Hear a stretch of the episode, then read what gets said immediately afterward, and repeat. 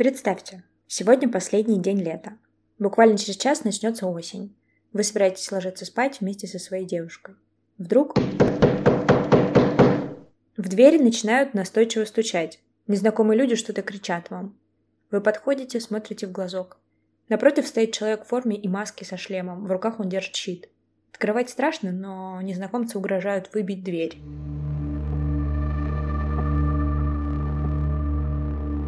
В начале сентября стало известно, что в Тюмени, Сургуте и Екатеринбурге задержали шесть антифашистов от 23 до 28 лет. Романа Паклина, Юрия Незнамова, Никиту Олейника, Данила Чертакова, Дениса Айдына и Кирилла Брика. Все они рассказали о пытках со стороны силовиков. В этом выпуске вы узнаете, как и за что группа парней из разных регионов России обвиняют в создании террористического сообщества и участии в нем – а еще вы услышите интервью жены одного из задержанных и рассказ человека, который чуть было не стал фигурантом этого дела.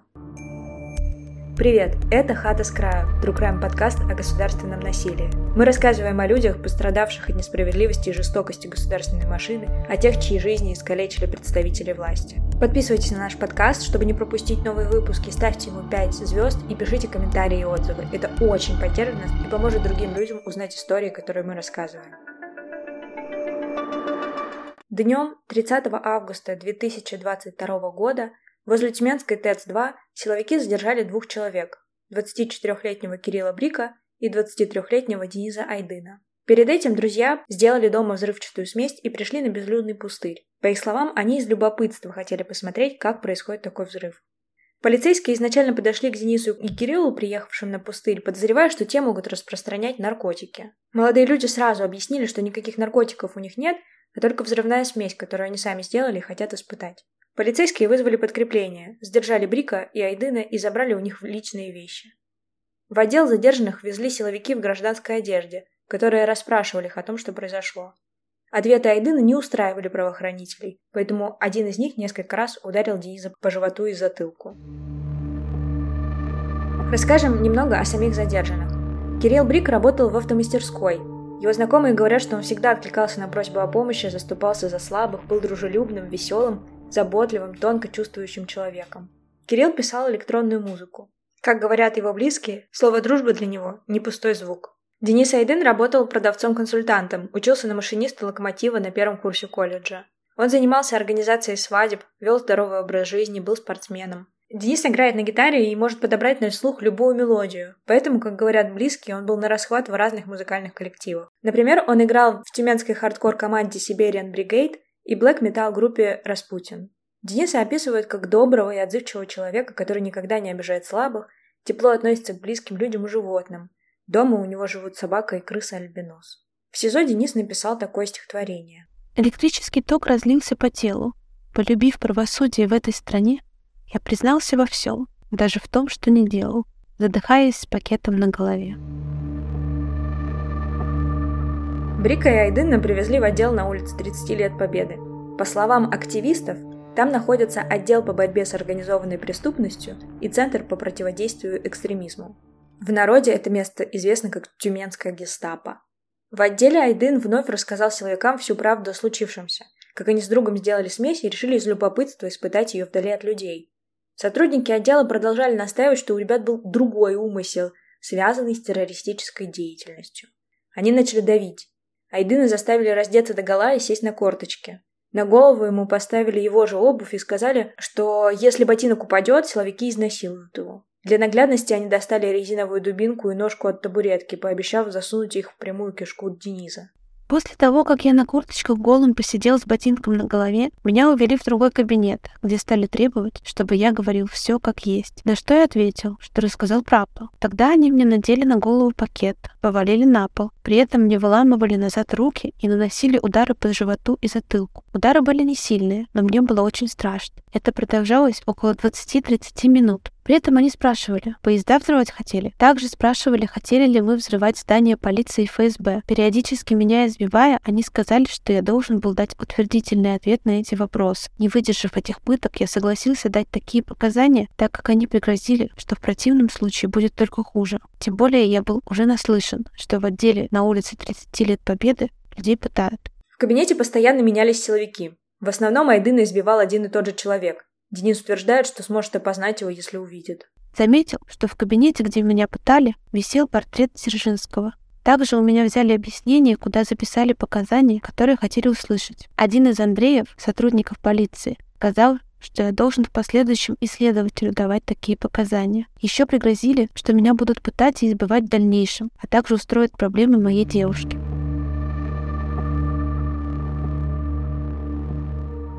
Вот что рассказывал своему адвокату Кирилл Брик, задержанный вместе с Денисом.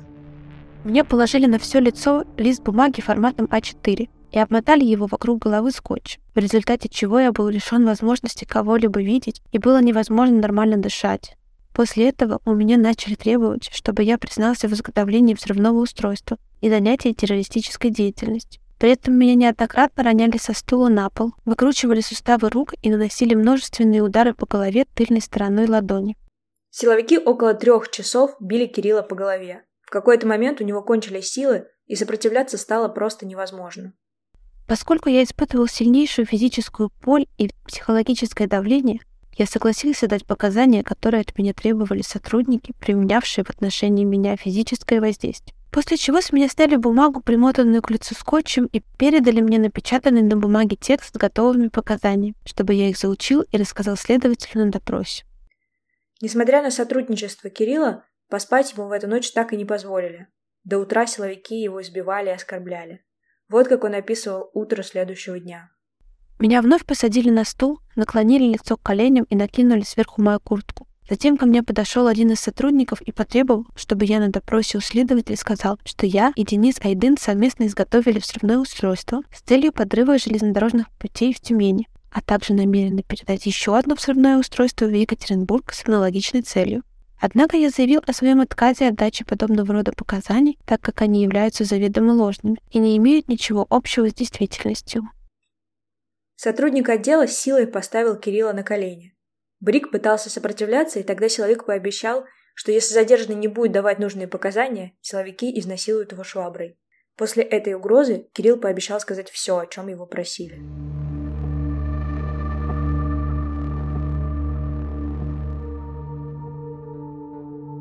Сегодня мы расскажем вам о независимом медиа «Новая вкладка» и материале, который они недавно выпустили. Текст называется «Мужчины боятся заходить в лифт с детьми как расцвела и к чему привела охота за педофилами в России. В середине десятых годов в России резко выросло количество уголовных дел по статьям о педофилии. Журналисты новой вкладки изучили приговоры за 10 лет и рассказали, как уголовные дела о растлении и изнасиловании детей стали выигрышным пиар-поводом для политиков и легким способом улучшения ведомственной статистики для силовиков. Ссылка на текст в описании подкаста. На следующий день после задержания Кирилла и Дениза около 11 часов вечера силовики пришли в квартиру к 27-летнему жителю Екатеринбурга Юрию Незнамову. Правоохранители не представились, повалили Незнамова на пол и надели на него наручники. На видеозаписях с камер лифта видно, как оперативники силой затолкали его в лифт, переодели в камуфляжную куртку, надели на голову балаклаву и вывели из подъезда. Три дня близкие даже не знали, где он находится. Юрий Незнамов увлекался тайским боксом. Он талантливый дизайнер, который занимался 3D-моделированием и рисовал модели для игр и мультфильмов. Незнамов даже выполнял заказы Минкульта и проектировал 3D-сооружения для завода в Дубае. Друзья описывают его как доброго и скромного человека. Вот что писала его партнерка. То, что происходит сейчас, варварство. У меня забрали близкого и родного человека. Прожив с Юрой вместе пять лет под одной крышей и разделяя общий быт, я никогда не поверю, что он мог быть замешан в том, в чем его обвиняют. Человека, который изо дня в день старается за двоих, обучается каждый день, работая днями и ночами, воспитывает нашу кошку Чику, готовит по рецептам с Ютуба, танцует со мной под странные песни, обвиняют и вешают на него клеймо террориста. Я надеюсь изо дня в день, что наконец-то правда восторжествует, и мы продолжим нашу долгую и счастливую жизнь вместе. После обыска Незнамова доставили в отдел полиции, где начали грубо спрашивать у него самого, зачем его задержали. Юрия заставили приседать около 150 раз, чтобы он освежил память. Спустя несколько часов в отдел приехали другие люди. Они посадили Незнамова и его знакомого Даниила Чертыкова, о котором мы расскажем чуть позже, в белую «Газель». Задержанных отвезли в Тюмень. Если верить сервису Яндекс Расписание, поездка от Екатеринбурга до Тюмени занимает в среднем 6 часов. В Тюменском отделе полиции начался опрос. Незнамова заставили несколько раз подписать протокол в качестве свидетеля. Позже он расскажет адвокату. Моя правда сотрудников не устраивала. Они продолжили опрос в грубой форме, оказывали психологическое давление и внушали мне, что я совершал те или иные действия, не связанные с реальностью. Так продолжалось весь день. Они говорили, что лучше рассказать правду, иначе потом будет хуже. Периодически я получал удары по спине и голове. Оперативники выстраивали историю, которую я должен был подтвердить, при этом она постоянно менялась. Историю, которую рассказывали оперативники, была слишком далека от реальности и противоречила всякой логике. Прошли сутки после того, как силовики вломились в квартиру Незнамова. Ближе к полуночи 2 сентября приехал еще один правоохранитель. Он злился, что его в такое время заставили встать с кровати. Возможно, поэтому пытки начали усиливаться. Незнамову связали руки за спиной, надели на голову пакет и начали душить. Ему угрожали, что отвезут на границу с Украиной и застрелят при переходе через границу. Все равно ведь никто не знает, где он находится. Через какое-то время его положили на спину на пол, приоткрыли пакет положили на рот тряпку и начали поливать водой. Говорили, что к утру я смогу задерживать дыхание на пять минут. Я не мог понять, что еще им от меня нужно. Через продолжительное время меня перевернули на живот, связав потуже руки и ноги. В один из моих кроссовок положили что-то мокрое. К руке или спине подцепили что-то еще и пустили ток. Все это продолжалось довольно долго. Мне также подложили что-то в руки и сказали сжать это. Объяснили, что это бомба, и что ее подкинут моему отцу в квартиру. После каждого разряда током я должен был кричать, что люблю Путина. Заставляли петь националистические песни. Говорили, что к утру, если не сдох, то покроюсь коркой. Не могу описать, с чем можно сравнить эту боль. Пока Незнамов терпел пытки током, он дергался и повредил себе ногу. Позже у него на сгибе локтя зафиксируют две точки – последствия ударов электрическим током. После пыток ему начали угрожать изнасилованием, достали откуда-то палку и спустили с него штаны. В какой-то момент я сказал, что подпишу все бумаги. После было много угроз о том, что если я кому-либо расскажу, то меня достанут из-под земли и мне конец. Далее меня развязали и заставили учить бумаги с якобы моим опросом. После пыток у меня опухли мышцы на ногах, были отбиты колени, из-за чего я не мог нормально передвигаться. Следователи, пока писали протокол, советовались и додумывали историю на ходу. Конечно, еще несколько дней Незнамов боялся говорить кому-то о случившемся. После допроса следователь велел подтверждать придуманную историю, если он не хочет остаться здесь еще на одну ночь. Государственная адвокатка, которую предоставили Незнамову, почему-то не обратила внимания на синяки и его истощенный вид. Защитница не помогла ему связаться с родственниками. На листах допроса вместо подписи Незнамов несколько раз написал «СОС». Прихода адвоката я выглядел ужасно, с синяками под глазами. Она не передала этому значения. Особо внимания мне не уделяла и больше говорила со следователем. Наедине нас не оставляли. Адекватно оценивать ситуацию и последствия я не мог, так как очень боялся за свою жизнь и здоровье.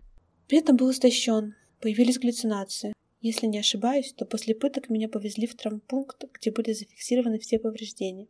Сказать, что со мной случилось, я не мог, так как сотрудники находились рядом. Позже Юрий смог отказаться от адвоката по назначению, заявив, что она его не защищает. Когда Незнамов уже был в СИЗО, его отец нашел ему другого адвоката. Арестованный сообщил о пытках и сказал, что такую боль не испытывал никогда в жизни. Он еще долго говорил, что опасается за свою жизнь и здоровье. Адвокат пригласил медработников в СИЗО, чтобы те зафиксировали последствия пыток. Два молодых врача, по словам защитника, отшучивались и отпускали неуместные комментарии. Утверждали, что мышцы у Незнамова болят, потому что он просто перетренировался.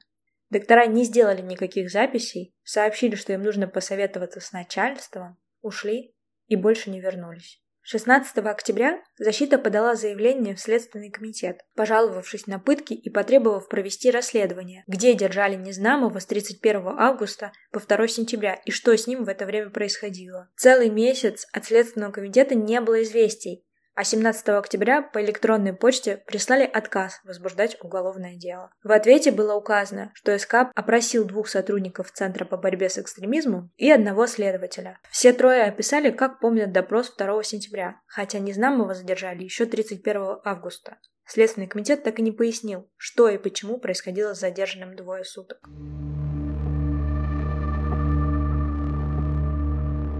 В тот же день, 31 августа, в Екатеринбурге силовики задержали молодого ветеринара Данила Чертыкова. Мы поговорили с его невестой Аленой про характер и планы Данила. его задержание и принесенные пытки, а также про их свадьбу в СИЗО. Так, ему 28 лет.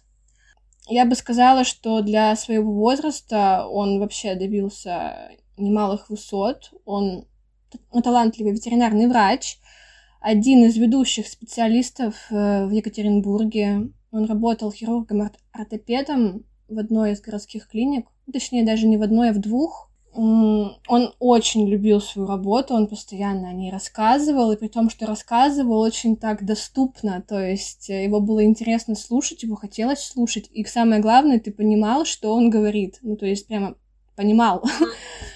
Так он выполнял э, вообще просто сложнейшие операции, постоянно повышал свою квалификацию, он ездил на профессиональные курсы, мастер-классы, участвовал в разного рода научных конференциях, сам обучал молодых врачей, ездил, читал лекции. Он, наверное, очень любит очень животных. животных. Да, да-да-да.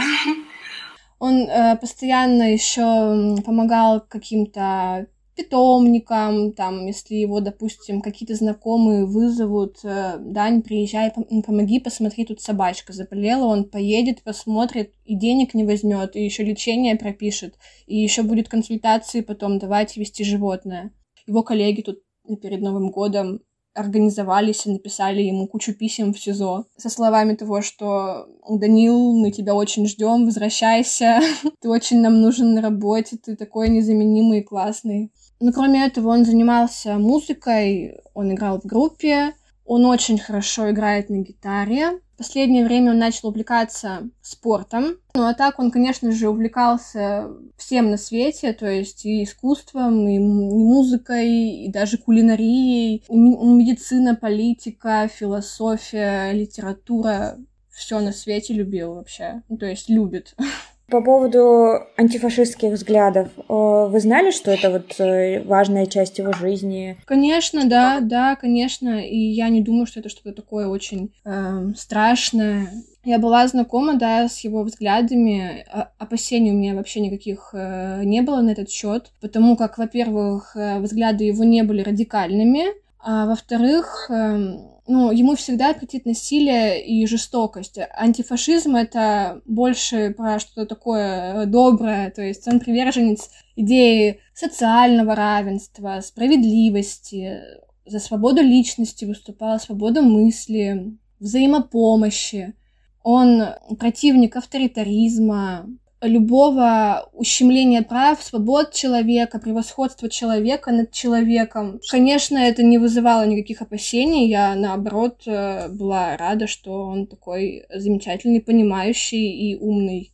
А говорил ли он что-то о каком-то свержении власти? Или... Нет, конечно. Конечно, нет. Э, интересно, что за 7 лет мы всегда находим темы для разговоров общие. И вот ни разу, ни разу за 7 лет он вообще об этом не говорил. Ну, то есть просто, как минимум, это абсурдно. Один человек не способен это сделать, и шесть человек не способны это сделать. Ну, то есть это даже, я думаю, обсуждать не имеет никакого смысла.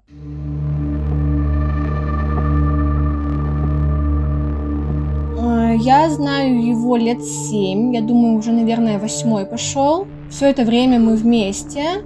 Познакомились мы весьма прозаично я пришла лечить к нему собаку своего друга. Да, друг не мог поехать со своим э, песелем в больницу, и вызвалась я, потому что у меня было свободное время. Я приезжаю, там Данил, мы начали общаться. Вот, мы сейчас уже 14 числа женимся с ним, уже официально, да. Э, да, 14 февраля нам назначили вот регистрацию брака. Но мы на самом деле давно уже были обручены, Даня мне давно сделал предложение. Просто свадьбу мы не планировали. Ну, как бы, честно, я не очень понимаю, для чего это нужно, если нам и так замечательно вместе друг с другом жить эту жизнь. Вот. А нам просто было важно, думаю, ну, быть вместе, вне зависимости от того, женаты мы официально или нет. А сейчас мы решили пожениться. Ну, наверное, в этом есть какой-то символизм. Сейчас мы не можем быть вместе физически первую очередь Даня знает, что я всегда с ним, что вот это все никак не повлияет на наши с ним отношения, и что я его жду. С точки зрения практичности в этом тоже, да, есть доля э, смысла, потому что на свидание вот сейчас, э, на период следствия, на свидание могут э, рассчитывать, и то очень э, иногда, изредка и редко, это лишь близкие родственников, то есть э, прям родные. А как бы если я просто его девушка, я считаюсь ему, по сути, никем, это, может быть, нам тоже поможет в дальнейшем видеться с ним. Вы уже придумали, что надеть в этот день? Да.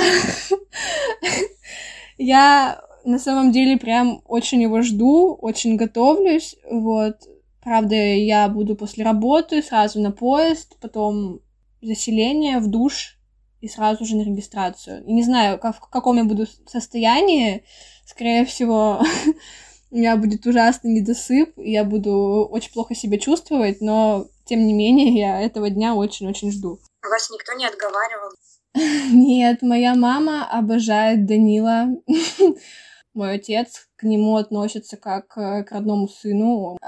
И когда это все случилось, конечно же, они, они очень переживают за него, они постоянно спрашивают, они тоже пишут ему письма в СИЗО, как и я. И когда я сказала, что ну, я хочу пожениться, я хочу выйти замуж даже при таких обстоятельствах, они, наоборот, только меня поддержали и сказали, что класс, это так поможет Дане, это так э, его воодушевит. К тому же они знают точно так же, они уверены в том, что это все бред, это глупости.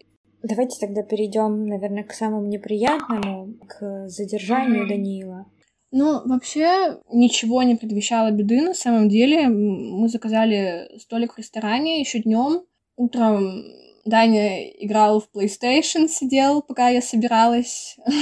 Мы провели вечер с друзьями. Мы пошли гулять по ночному городу, направлялись в сторону городского цирка, как вдруг до нас ни с того ни с сего налетела пять или семь человек. Э, они были все в балаклавах, э, все в камуфляже, с оружием, по-моему, даже бронежилеты были.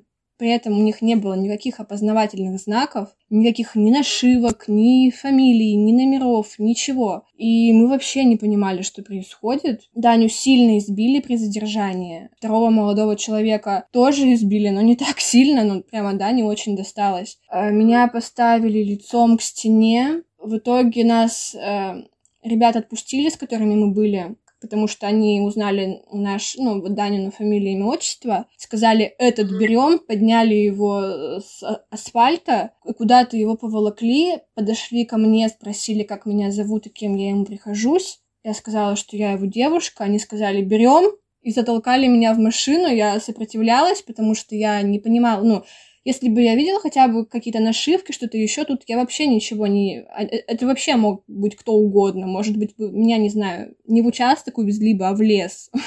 Ну, то есть я вообще не понимала, что происходит. Я просила представиться, показать какое-то удостоверение, там, может быть, документы. Все мои просьбы были проигнорированы, конечно же, со мной очень грубо общались. Начали запихивать меня в машину, я открыла дверь, другую, противоположную дверь пассажирского сиденья, проползла по сиденью, попыталась вылезти с другой стороны машины, меня опять запихивают в машину, я кричу, типа, помогите, там уже люди начали останавливаться, смотреть, что происходит. Я задавала бесконечное множество вопросов, типа, почему вы без опознавательных знаков, кто вы вообще такие, что произошло. Мне очень грубо отвечали, отвечали матом, постоянно меня дергали, тюкали, как-то пытались наклонить голову. Ну, вот, в общем. Потом нас привезли в управление по борьбе с экстремизмом и терроризмом. Сначала завели меня, потом завели Данила, его завели в кабинет. Я стояла в этот момент в, в коридоре. А его заводят в кабинет, садят на стул, он в наручниках на стуле, его окружает пять человек в балаклавах, в камуфляже с бронежилетами и оружием, и дверь закрывается на этом. И это был последний момент, когда я видела Данила. И я была в ужасе просто. Что с ним сейчас там будут вообще делать, и что с ним сейчас там будет происходить, это ужас. Где-то в 11 часов это все случилось, а часов, наверное, в 7 утра или, в, может быть, в полвосьмого меня отпустили. Вот как описывал задержание и пытки Данил. Когда меня положили на пол автомобиля, то люди, задержавшие меня, также сели в автомобиль и поставили на меня свои ноги. Все это происходило после дождя, улица была в грязи. Автомобиль куда-то поехал, и я спросил, в чем дело, что происходит, после чего мне кто-то ответил «Заткнись, сука ебаная». Я вообще не понимал, в связи с чем со мной такое происходит. Также и в отделе никто не представился и стали меня спрашивать в грубой форме о том, что я делал в Сургуте и Тюмени. Я ответил правду, что в Сургуте я был по работе, так как являюсь ветеринарным врачом. Также сказал, что в Тюмени я никогда не был. Они сказали «ты врешь». В этот момент я почувствовал два удара по лицу. Один раз пощечина, а второй раз на отмаш. И стали говорить «говори правду». Я отвечал, что это можно проверить. Можно связаться с клиникой, проверить корешки билетов самолета, фотографии из проводимых мной операций с животным. Их это опять не устроило. И сказали, давай освежать твою память. И заставили приседать, снимая все на камеру смартфона. Снимал один из людей в гражданской одежде. Приседал я около 100-150 раз. В момент приседаний мне человеком в балаклаве и черной специальной одежде были нанесены несколько ударов по ногам в область лодыжек сбоку дубин. Я испытывал боль и моральное, и психологическое унижение. Под утром меня и Неснамова Юрия увезли в Тюмень. По дороге засыпала от усталости, но мне не давали спать. В Тюмени завели в отдел и посадили на стул. Были словесные оскорбления. И говорили, если ты с нами по-хорошему, то будет все хорошо, нормально. Если ты сейчас будешь отрицать, то все будет плохо. Благодари, что ты сейчас сидишь, а не валяешься в своей моче и дерьме. Сказали, что все показания против меня уже даны. Как вы узнали про пытки, про то, что Даниил пережил пытки? Помимо Данила был, были задержаны еще ребята, и первым заявила о пытках Юра Незнамов. И я поняла, что не может же быть так, что одного пытали, а всех остальных нет. Скорее всего, всех пытали, если они все по одному делу проходят. Мне было очень страшно, я просто... Это было, конечно, ужасно все осознавать. Потом я... Мы нашли другого адвоката, он поехал, съездил к Дане, выяснил у него все, провел адвокатский опрос, позвонил мне, я была на работе и рассказал мне ну, вот то, что было написано в адвокатском опросе, как это вообще все проходит, э, как это все было, как на него ставили ноги в машине. Это ужасно, конечно. Мы просто еще вот э, буквально недавно перед задержанием летом смотрели с Даней документальный фильм о пытках заключенных и мы просто были в ужасе. Мы не могли смириться и поверить в то, что пытки вообще имеют место быть, в принципе, как средство получения показаний или информации. Ну, просто в голове не укладывалось.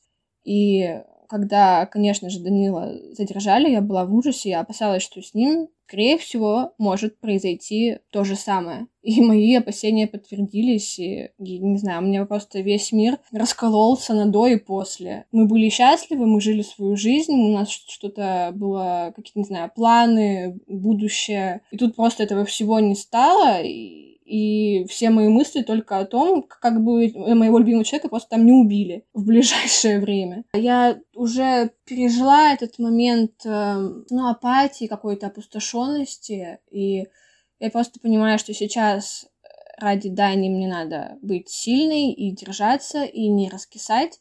Ну вот, и пытаться по максимуму делать то, что поручает мне, там, может быть, адвокат. Ну, пытаться помогать его как-то приободрять, э, следить за его эмоциональным состоянием в этом СИЗО, э, следить за тем, чтобы он ни в чем не нуждался, чтобы у него все было, витамины, теплые вещи, там, еда и так далее. Да, да, я стараюсь не раскисать. Я понимаю, что на это у нас нет вообще никакой возможности, на это мы не имеем права, поэтому я держусь. Чувствую себя хорошо, пачками пью витамины, чтобы, не дай бог, не заболеть, потому что дел очень много. Вы, я так понимаю, подавали заявление о пытках э, в Следственный комитет. Был ли какой-то mm результат у этого? Не было. Ну, как бы, потому что пришел отказ, что нам отказано в возбуждении уголовного дела на тех, кто проводил эти пытки. Знаю, что у Юры Незнамова они это объяснили так, что, типа, так у нас нет даже оборудования такого. Ну, то есть у нас нечем пытать людей, у нас даже оборудования такого нет. Мы, у нас даже вот кабинеты не оснащены таким оборудованием.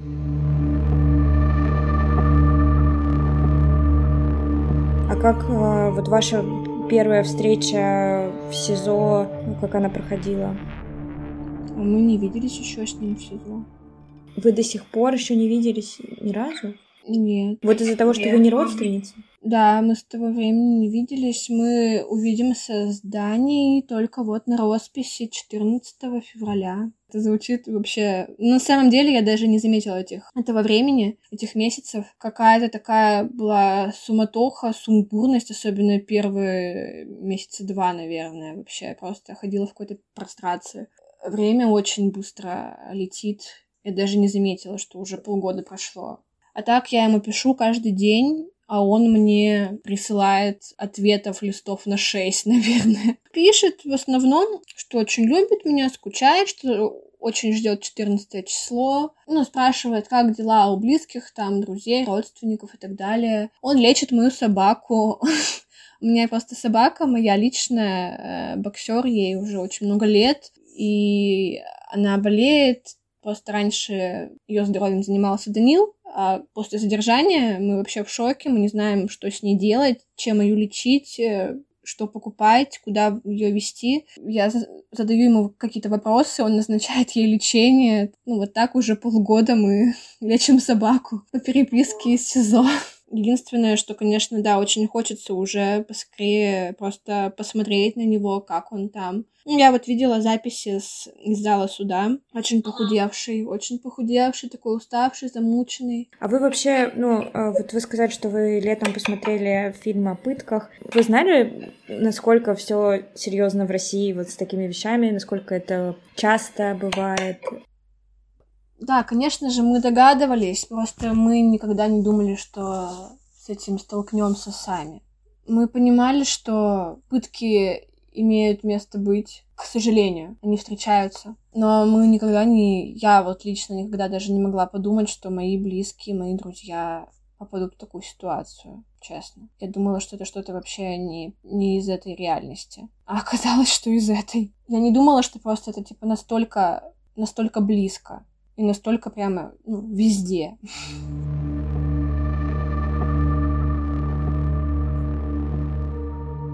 А вот что Даниил говорил журналистам, когда находился в СИЗО. Ну, позиция, то, что я не согласен с судебниками, обвинением полностью. Вот. Ничего не было. Было все под физическим и психологическим давлением дальнейших страданий. В дальнейшем будем смотреть, вот развиваться следствие. А вот на воле вы являлись ветеринарным врачом-хирургом. Грозит ли вам чем-то простой, ну, такой ну, большой перерыв? всего, то, что это новую информацию будет сложнее получить. Конечно, практи- практика пропадает. Будет не очень хорошо в этом случае. Перемещаемся в Сургут.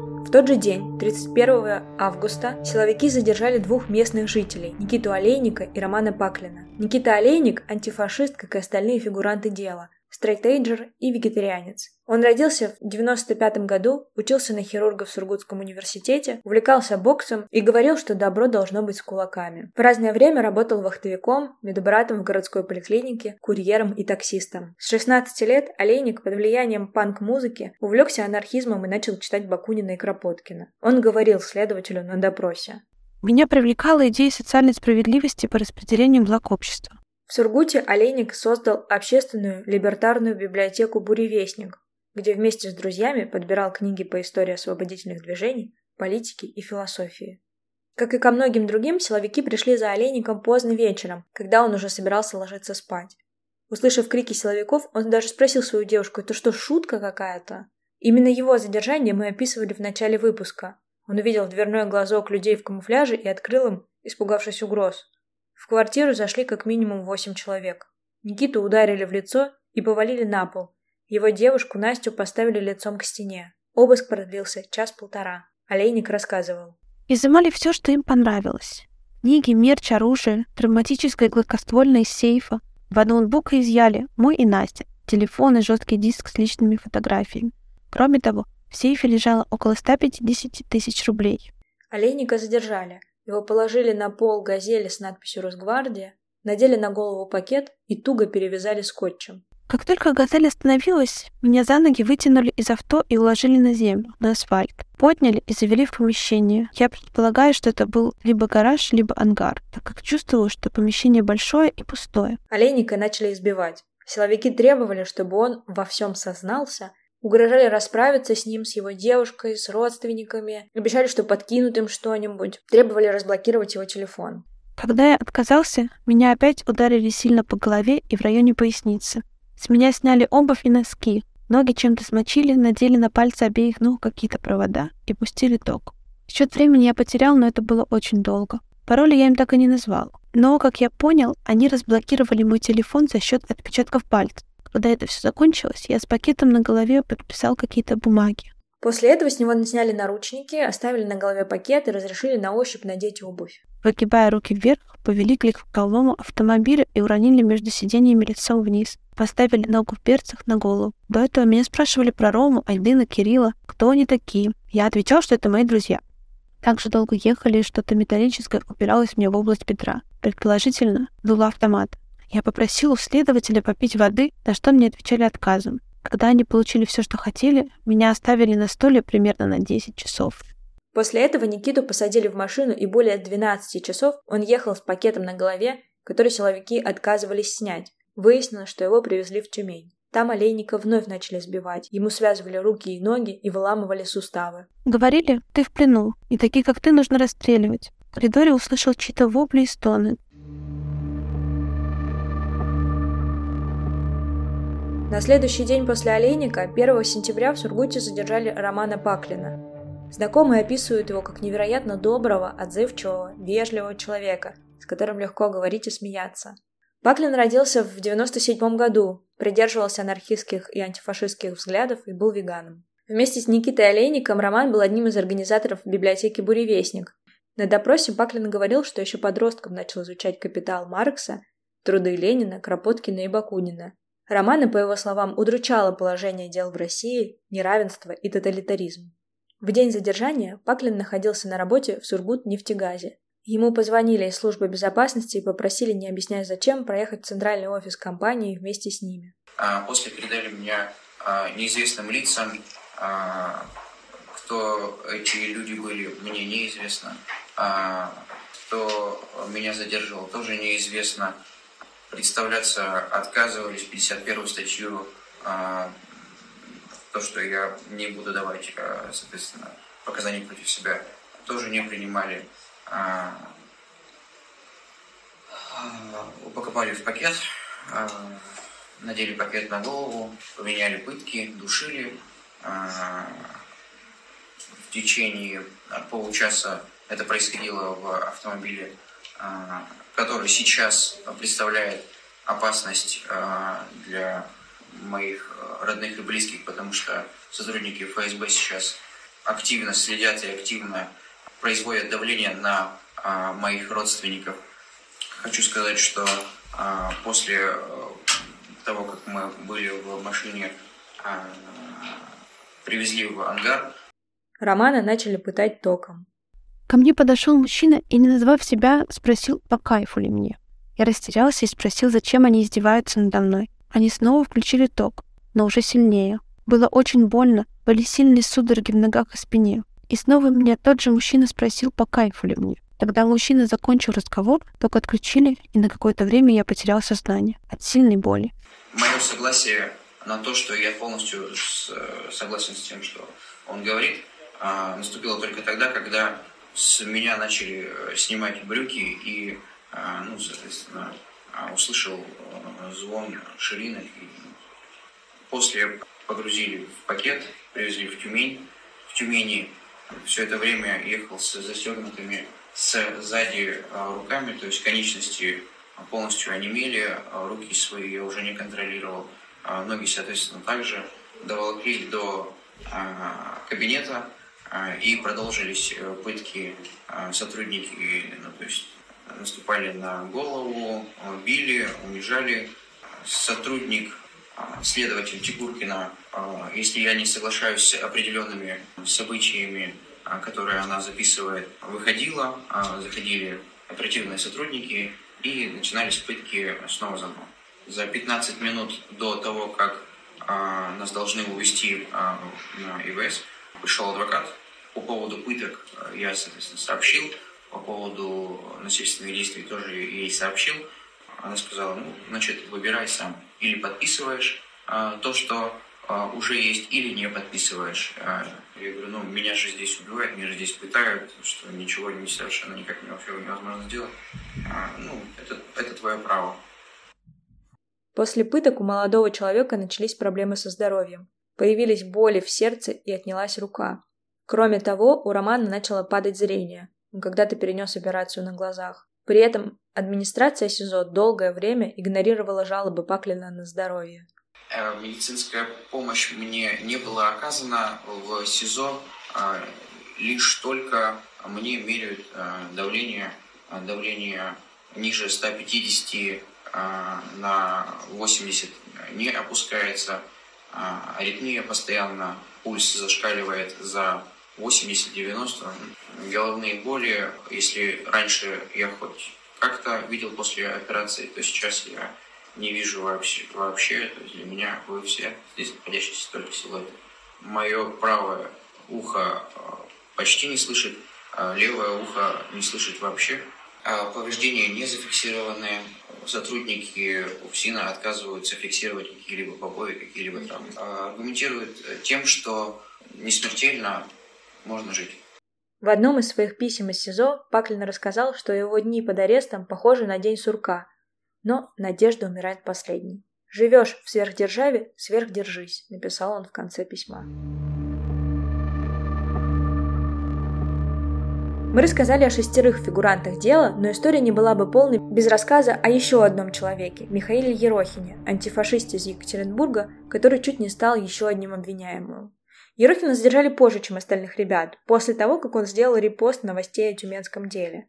Вот что он рассказал нам.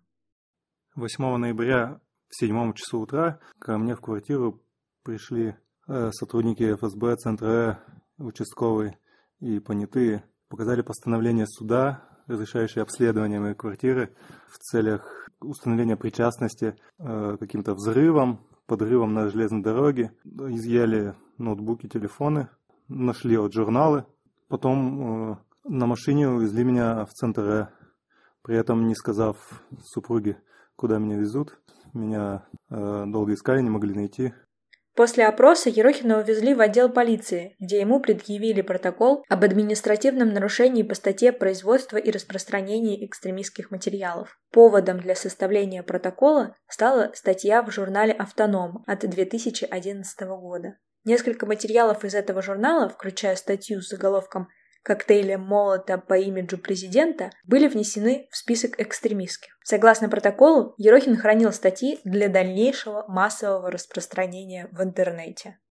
Причина, по которой пришли именно ко мне, ну, собственно, мне неизвестно. Это, видимо, где-то либо э, в бумагах, э, либо в голове у следователя. Ну, какой, какой повод я дал, ну, непонятно. То есть э, репостом какой-то официальной вот СМИ об деле, ну, тюменском деле был, но это как бы не особо. Причина там глобальная, если, то, ну, мои взгляды, которые ну, можно наблюдать в соцсетях, из фигурантов тюменского дела знаю только екатеринбуржцев, Данила Черткова и Юра Незнамова.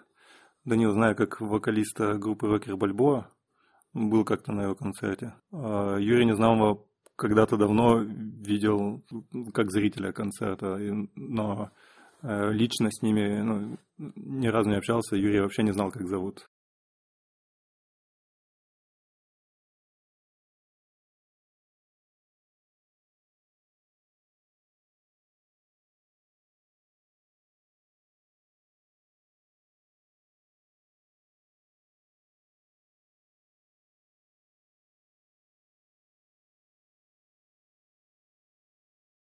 Спрашивали, ну, например, Знаю ли я какие-нибудь анархо-группы в России, э, ну, группы людей? Во время обыска, ну или как они назвали это, ос осмотр, да, или обследование помещения, наверное, в шутку спрашивали, чей Крым. Зачем у меня журналы. У меня нашли там книгу, а, не книгу, брошюра про феминизм. В понятых были две девушки, и сотрудник, не знаю, вот, наверное, центра Э, показываем, говорит, а вы знаете, что феминизм запрещен? Ну вот с таким. Ну да, было немного страшно, ну, потому что я видел, ну, как де- делаются дела у сотрудников так называемых правоохранительных органов. В целом, день ареста провел э, нормально. Э, супруга и друзья мне передавали э, еду, вещи. Там было типа библиотеки что-то в спецприемнике.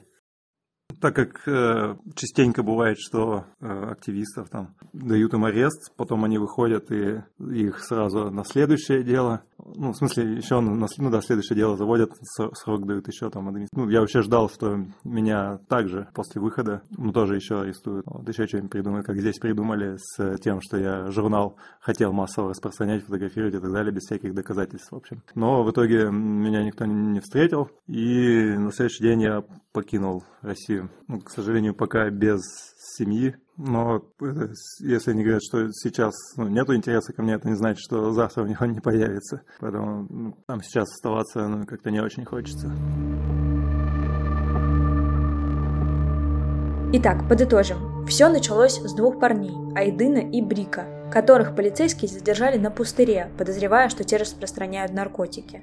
Узнав, что у ребят с собой взрывчатое вещество, силовики решили, что перед ними террористы.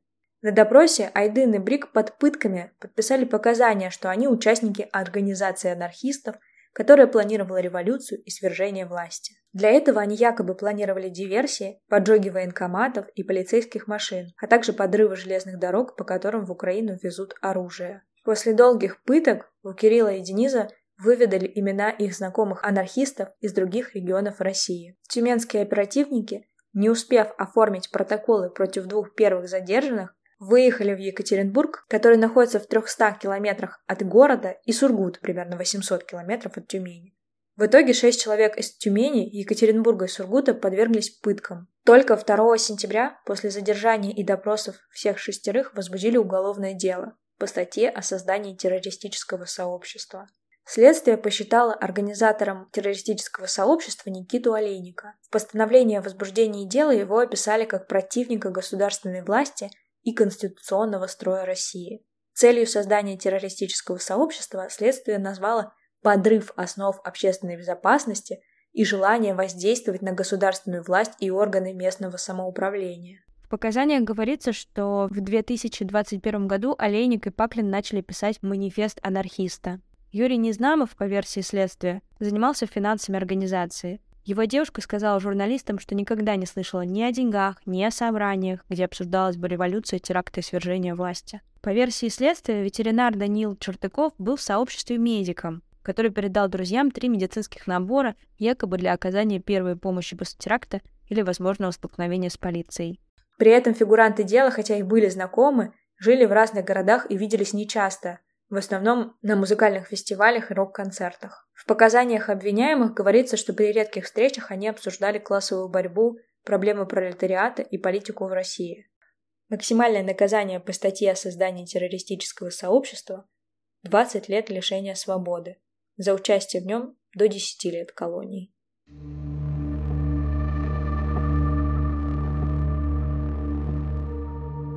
Спасибо, что послушали. Это был True Crime подкаст о государственном насилии «Хата с краю». Над выпуском работали журналистки Полина Колесникова и Мария Кольцова.